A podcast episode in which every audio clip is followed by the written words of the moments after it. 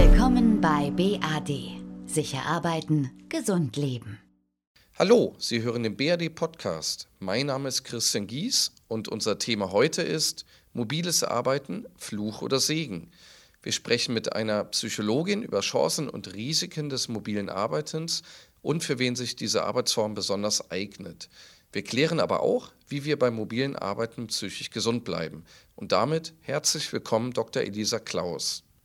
Wie leben Sie denn überhaupt das mobile Arbeiten? Also ja, ich arbeite auch unterwegs. Ich, also ich bin sehr mobil. Mhm. Ähm, einfach ähm, arbeitsbedingt, also viele Termine finden mhm. auswärts statt oder in Berlin statt, dort muss ich irgendwie hinkommen. Ich arbeite auch in der Bahn, ich arbeite sehr ungern im Flugzeug. Wer einmal mit Ryanair geflogen ist, weiß, was für eine T-Rex-Position die Hände da einnehmen. genau, und ähm, ich arbeite nicht im Urlaub zum Beispiel. Also es gibt für mich auch ein paar Regeln, die ich einfach für mich selber auch aufgestellt mhm. habe. Habe ich noch was vergessen, was mobile Arbeit vielleicht auch noch ausmacht? Ja, wir dürfen eine Berufsgruppe nicht vergessen, bei der mobile Arbeit einfach schon ganz lange Teil der Tätigkeit ist. Wahr? Wir tun so, als ob diese Debatte ganz jung und frisch ist. Hm. Ist sie gar nicht.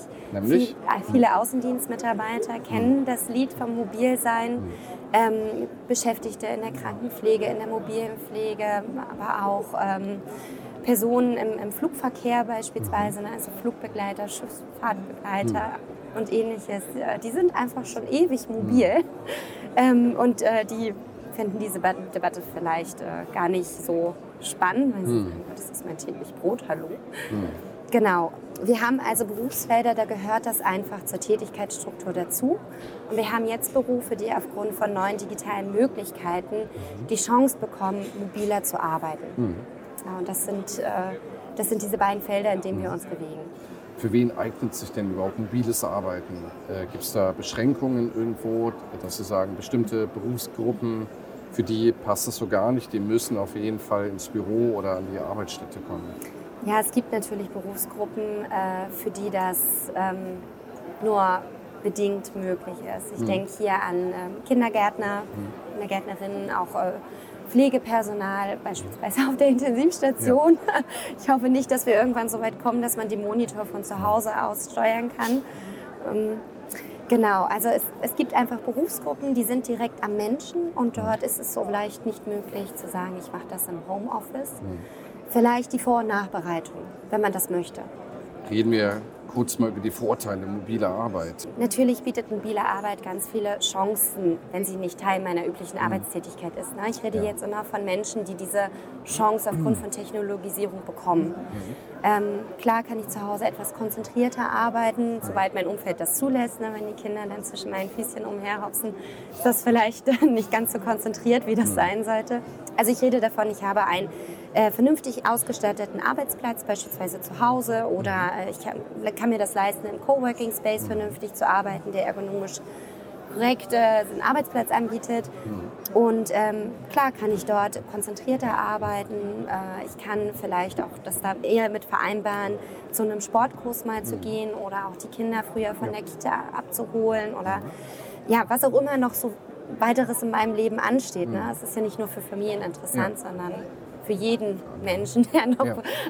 mehr im Lem hat als den Beruf. Ja. Genau. Ähm, aber es gibt natürlich dort auch Herausforderungen, die wir bedenken müssen. Klar. Ja. Reden wir genau jetzt drüber. ähm, ich habe Studien gelesen, die eigentlich ja, die Erkenntnis gebracht haben, dass mobiles Arbeiten heutzutage noch sehr, sehr wenig möglich ist. Ähm, da werden Gründe wie die Neiddebatte, sprich eine gewisse Vertrauenskultur, die in Unternehmen fehlt, äh, angeführt, aber auch ähm, die mangelnde Kommunikation mit dem Team, äh, dann aber auch so Themen wie äh, Sicherheitsaspekte. Ähm, mhm. Ja, welche Erkenntnisse haben Sie dazu? Und äh, haben Sie vielleicht andere ähm, Zahlen im Kopf, äh, die das Ganze vielleicht positiver darstellen? Ja, das Statistische Bundesamt hat vor einigen Jahren, ich glaube vor zwei Jahren, dazu auch bereits ähm, eine Statistik veröffentlicht, mhm. die zeigt, dass besonders die großen Unternehmen über 250 Mitarbeiter bis zu, ich glaube, 91 Prozent mobiles Arbeiten schon anbieten. Mhm. Und äh, kleinere Unternehmen bis zu neun Mitarbeitern sind es ungefähr bei 60 Prozent. Mhm. Und der Trend geht steil nach oben, ganz mhm. klar. Also es wird immer mehr angeboten. Mhm. Die Herausforderung ist dabei natürlich zu schauen, was ist, wenn ich in der Belegschaft einfach ein gemischtes Verhältnis habe. Ne? Für mhm. diejenigen, wo es nicht so einfach mhm. funktioniert, die ich das nicht so einfach anbieten kann. Mhm. Auch was ist, wenn in meinem Unternehmen einfach eine ausgeprägte Präsenzkultur gepflegt wird, weil es ganz wichtig ist, sich miteinander auszutauschen kann man das nicht per Telefon, per Mail? Das, kann man anderes. natürlich auch, aber es fühlt sich auch anders an. Das ja. kennen wir ja auch aus unserem Alltag, denke ich, wenn man jemanden in die Augen schauen mhm. kann und Dinge vor Ort besprechen ja. kann, mal schnell was aufschreibt, ne, zusammen am Flipchart arbeitet, mhm. dann ist das was anderes. Mhm als wenn ich das übers Telefon mache, mhm. obwohl das natürlich auch geht. Mhm. Und der Arbeitsschutz spielt natürlich auch eine ganz, ganz mhm. große Rolle. Ne? Sitze ich vernünftig im Homeoffice, ja. ist mein Arbeitsplatz korrekt eingerichtet. Ja. Da gibt es die Arbeitsstättenverordnung, die der Telearbeitsplätze vorschreibt, mhm. also ganz klare Regeln aufstellt, mhm. wie das auszusehen hat. Genau.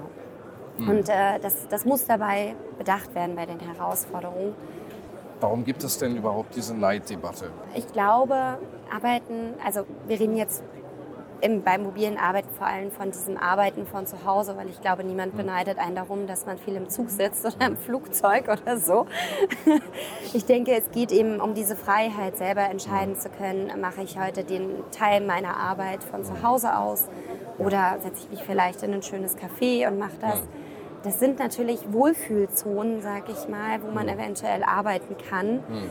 Die jemand anderen, der eben halt unten am Band steht oder dann ähm, zur, zur Tagesbetreuung fahren muss oder in die Pflege oder was auch immer, äh, dem das so nicht gegeben ist, sondern mit den Arbeitsbedingungen vor Ort umgehen muss. Und dass das ähm, durchaus ja, das Gefühl hervorruft, ich werde hier nicht so bedacht wie jemand anderes, der vielleicht irgendwann mal eine, anderen Berufs-, eine andere Berufswahl eingeschlagen hat. Mhm.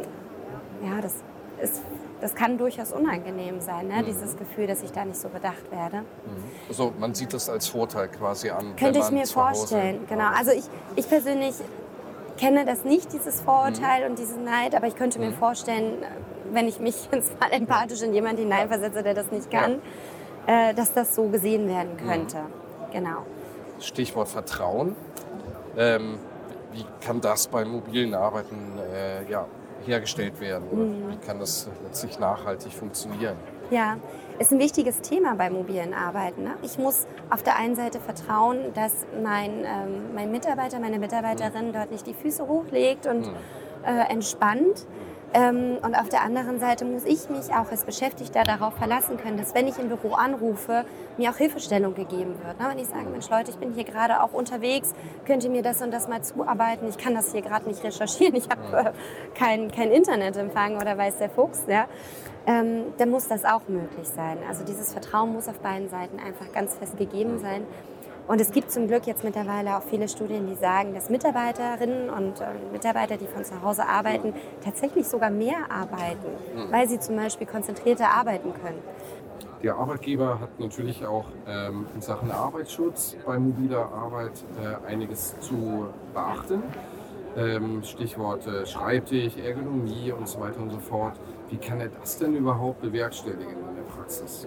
Ja, auch das ist eine gute Frage. Also mobile Arbeit hat natürlich die Problematik, dass ähm, von der Sache her überwacht werden muss, wie ich arbeite, wann ich arbeite, was ich dort genau tue. Also ne, auch das Arbeitszeitgesetz ist hier natürlich einzuhalten mit den Pausenzeiten, der Ruhezeit von elf Stunden und so weiter.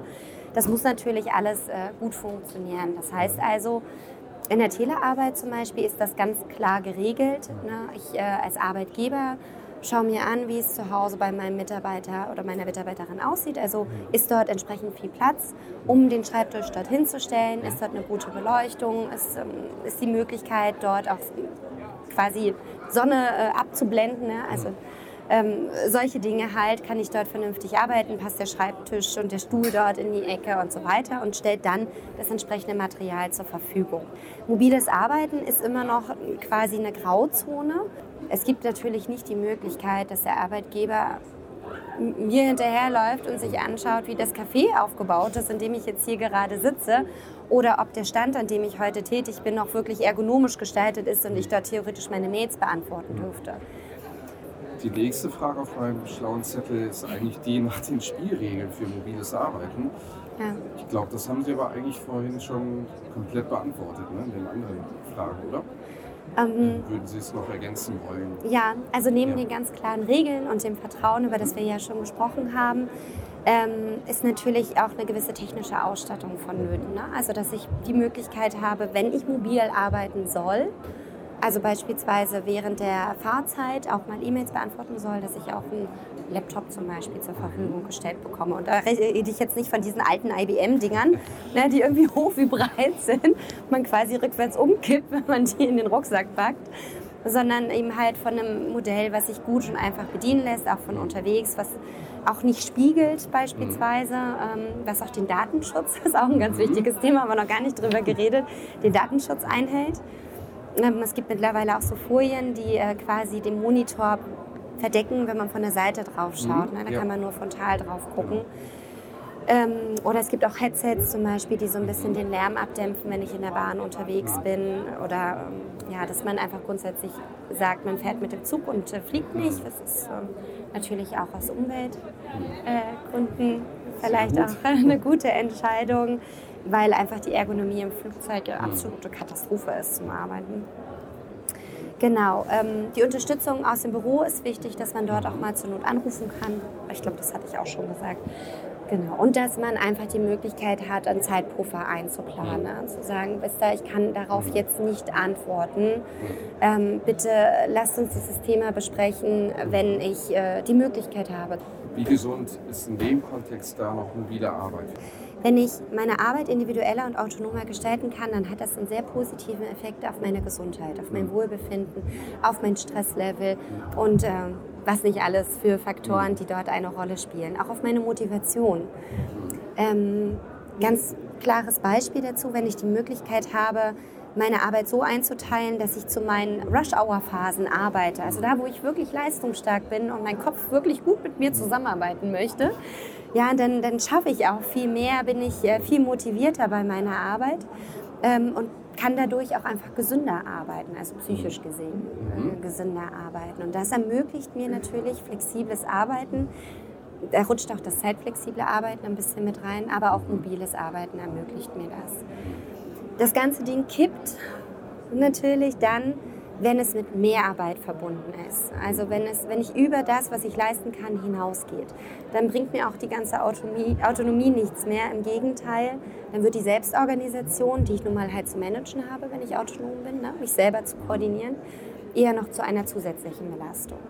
Und ich glaube, da müssen wir einfach sehr sensibel mit dem Thema umgehen, auch selbst. In der Selbstfürsorge bin ich jemand, der das gut kann? Kann ich mich selber gut koordinieren? Oder stresst mich das? Ja, stresst mich das, wenn zu Hause mein ganzer Arbeitskram rumliegt? Mhm. Das ist auch eine Frage. Also, so gern wie ich zu Hause arbeite, ich beispielsweise bin jemand, ich mag das gar nicht, wenn ich meinen Arbeitslaptop zu Hause stehen sehe. Der, ja. der winkt mich an irgendwie. Machen Sie ihn an?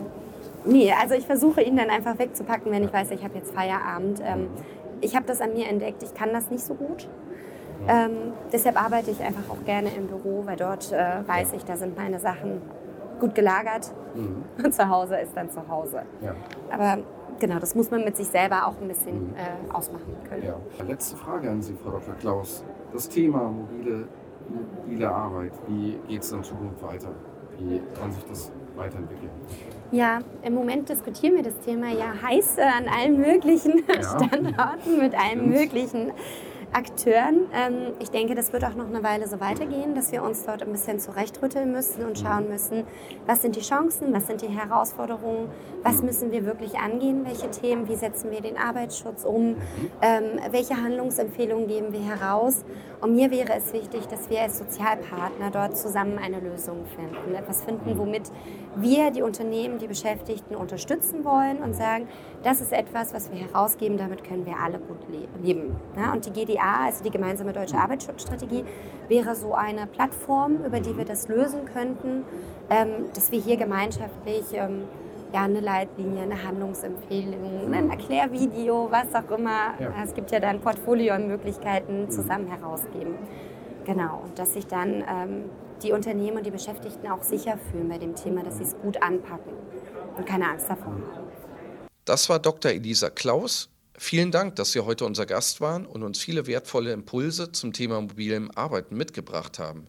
BRD unterstützt Unternehmen aller Branchen beim Arbeitsschutz. Weitere Informationen erhalten Sie auf unserer Internetseite, speziell aber unter gesund.to-arbeitsschutz. Vielen Dank für Ihr Interesse an unserem Podcast. Bleiben Sie gesund und bis bald.